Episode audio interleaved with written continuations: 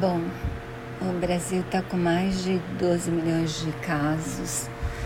São Paulo está com a média móvel aumentando a cada semana. Mas será que a gente tem de comemorar? Porque o aumento da média móvel foi de 75% da semana retrasada para a passada e agora 50% da semana passada para essa. Bom, e temos mais de 300 mortos, aliás, mais de 307 mil mortos no país. Bom, isso desanima e assusta, entristece a gente, todos nós, né? Mas eu vou postar também uma reportagem da Globo falando de algum desses mortos e das famílias que perderam essas pessoas e especialmente da Valéria Tinoco, que é aquela psicóloga que já falava das perdas da pandemia.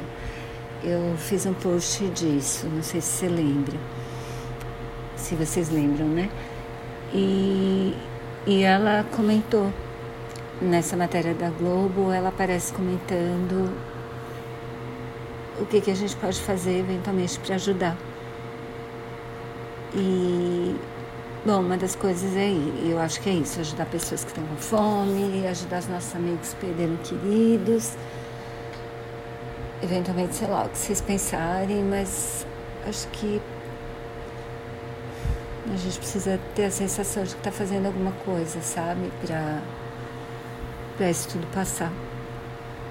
Então é isso eventualmente denunciando quem está furando o isolamento, porque eu já falei para vocês, né, que eu acho que isso é importante. E é isso, eu vou botar o link da matéria da Globo.